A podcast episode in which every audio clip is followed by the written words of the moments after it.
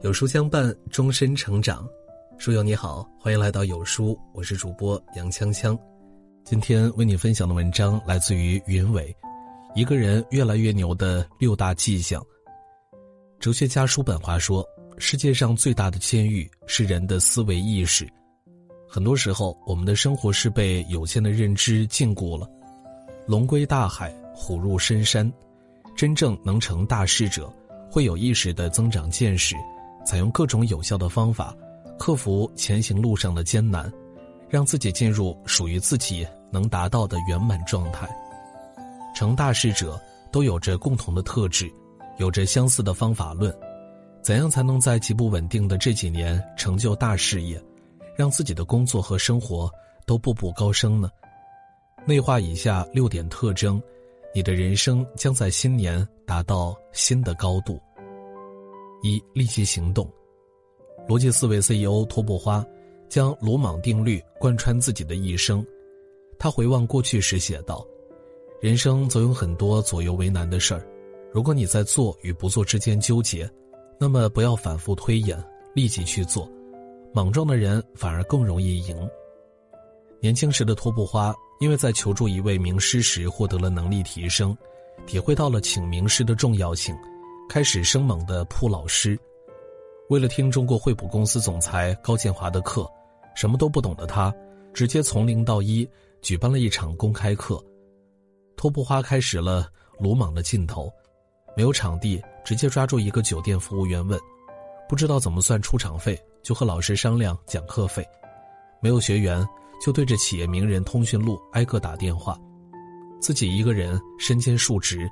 既当主持人，又设计抽奖，评优秀学员。之后来听课的总裁又带着公司的高管们来参加会议。托布花的能力得到了肯定，从而获得了与高建华长达四年的合作。这种鲁莽的精神让他从广告公司的边缘业务进入到培训业，再进入到咨询管理业。高中没毕业的他，十九岁就担任了得到 APP 的 CEO。现任得到和逻辑思维的联合创始人兼 CEO。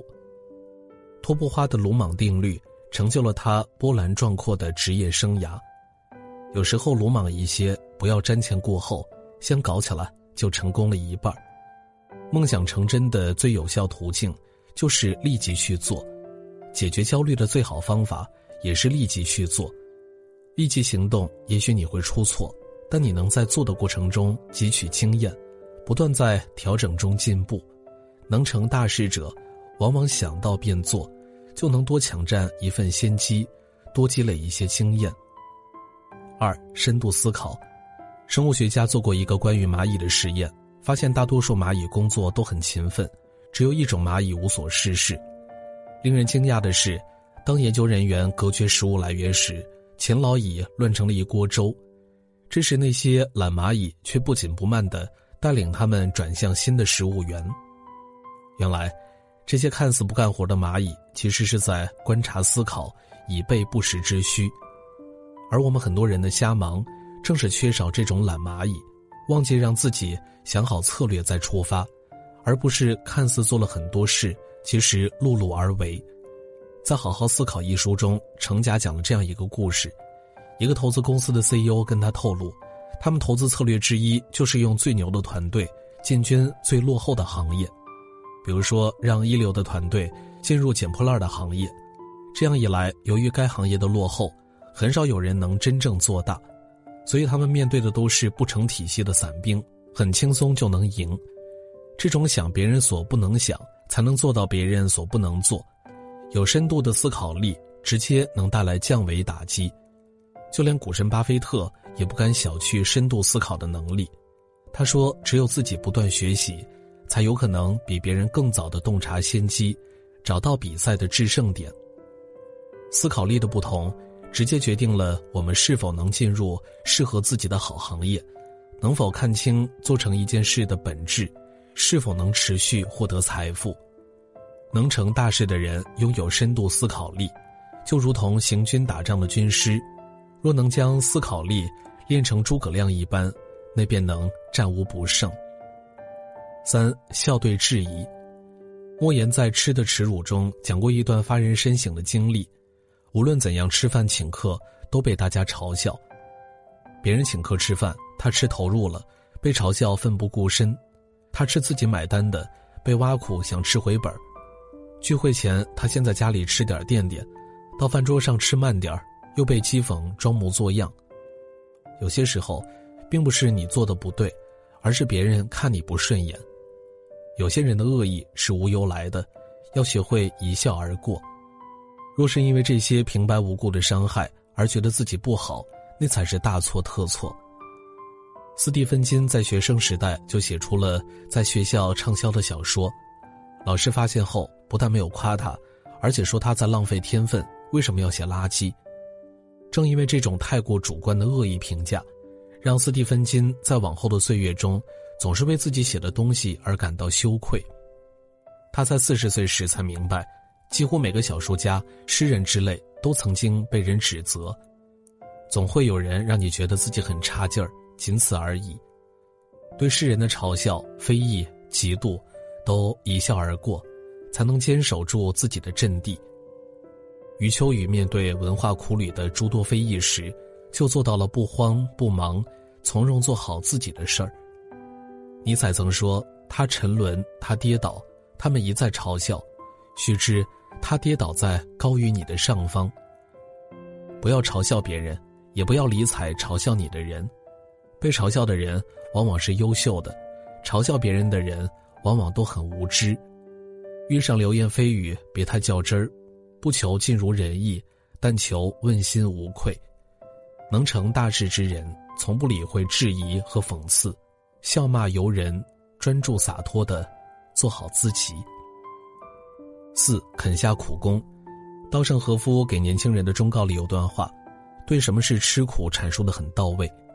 吃苦的本质是长时间为了某个目标而聚焦的能力。真正聪明的人都肯下笨功夫。都能长时间聚焦一个目标。林清玄高中时想成为作家，并没有停留在想，而是开始大量的读书，把图书馆里的书借阅完了，就去外面借书。从小学到大学再到工作，从每日五百字、一千字到两千字，日复一日的写，从不落下，不停的长时间的输入和输出，让他成为了台湾著名的高产散文作家。梅兰芳年轻时也是资质平庸，但他不甘落后，勤学苦练，终成一代戏剧宗师，位列四大名旦之首。梅兰芳回忆说：“我是个笨拙的学艺者，没有充分的天才，全凭苦学。真正成大事者都不会取巧，也不会抄近道。”杨绛说：“艰苦孕育智慧，在我们想要实现某个目标时。”要学会主动摒弃外界干扰，远离不必要的社交娱乐，放弃非必须的消费，以及接受不被理解的孤独，这才是真正的吃苦。真正的吃苦是一种强大的自我保护的能力，保护自我注意力都长期聚焦在最重要的事情上。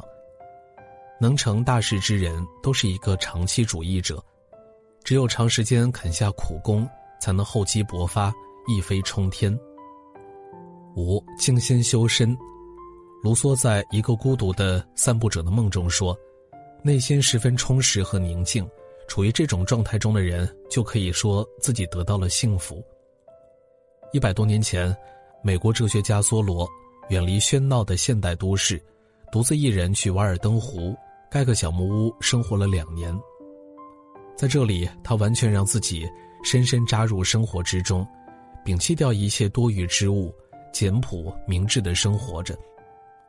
梭罗让自己步入丛林，修炼自己的内心，写出了享誉世界的《瓦尔登湖》，帮助无数读者获得了平静。如果我们无法远离城市，也能主动去寻找和创造一些令人安静的条件。前两年有个新闻报道，浙大本科生胡笑宇同学，通讯录只有三十一位好友。一年借书高达四百一十三次，同是浙大学霸的台家，在读研期间平均每天读书大约十小时。他们可以在图书馆找到安静的力量，默默的提升自己。更有人能在喧嚣中坚守自己的一方宁静。当年面对围城的大火和纷至沓来的采访，钱钟书泰然处之，对记者说出了那句著名的幽默之语：“如果你吃了蛋，还非要见下蛋的母鸡吗？”之后，他和杨绛谢绝一切不必要社交，只继续专心研究学问，又写出了古文著作《管锥篇》。小来说：“浅水是喧哗的，深水是沉默的。”越是深潭，越是静默如谜。静下来，才能集中精力修养身心。心乱了，就无法看清自己，无法正确看待问题。能成大事之人，往往会在静默中积蓄万千力量。六，沉得住气。在非洲草原，有种野马，会时常因为吸血蝙蝠在自己的身上吸血，愤怒暴躁，狂奔。最后力竭而死。若是野马放任蝙蝠去吸血，蝙蝠吸完了自然会走，对野马不会造成致命的伤害。这就是著名的野马定律。人的一生会遇到许多不如意，就像野马遇到吸血蝙蝠一样。如果你因此恐惧、愤怒、焦躁而无所适从，将会受其牵制禁锢，往往什么事情都做不成。《绝望主妇》中有句台词。越是运气不好，越要沉得住气，默默振作，静静熬过去，就会发现自己有多强大。能成大事的人，无论环境有多艰难，情况有多紧急，第一时刻是稳住心神，在寻求解决办法，最终都会有出路。正所谓气定则心定，心定则事圆。《白鹿原》中的白嘉轩，在家乡历经干旱、瘟疫和饥荒时。没有像其他人那样在灾难里放弃挣扎，而是沉下心来带领大家清理家园、开荒种地、重新安居乐业。正如白嘉轩所言：“想要在原上活人，心上就得插得住刀。你能沉得住多大的气，就能办得了多大的事儿。能成大器者，身处逆境也能稳住阵脚。”淮南子有言。临河而羡鱼，不如归家结网。与其羡慕别人耀眼的成就和丰厚的回报，不如学习成大事者的成功特质。一个人能不能成大事，在于他的处理问题的能力，更在于他做事的认知、态度和格局。心静则智慧生，凡事先干起来，就成功了一半深度思考才能占据高位，笑对质疑，方能活得洒脱。长期聚焦一个目标，才能真正的会吃苦。环境越是动荡恶劣，就越要沉得住气，方成大器。如果一个人有这六个迹象，暗示他会越来越牛。如果你能践行这六大处世之道，便能让你在做事和生活中少走弯路。升级认知，积极践行正确的方法论，想做成一番大事业，也只是时间问题。羡慕别人光芒四射，不如自己发光发亮。点亮再看，愿你在新的一年里，在自己的领域做出一番耀眼的成绩。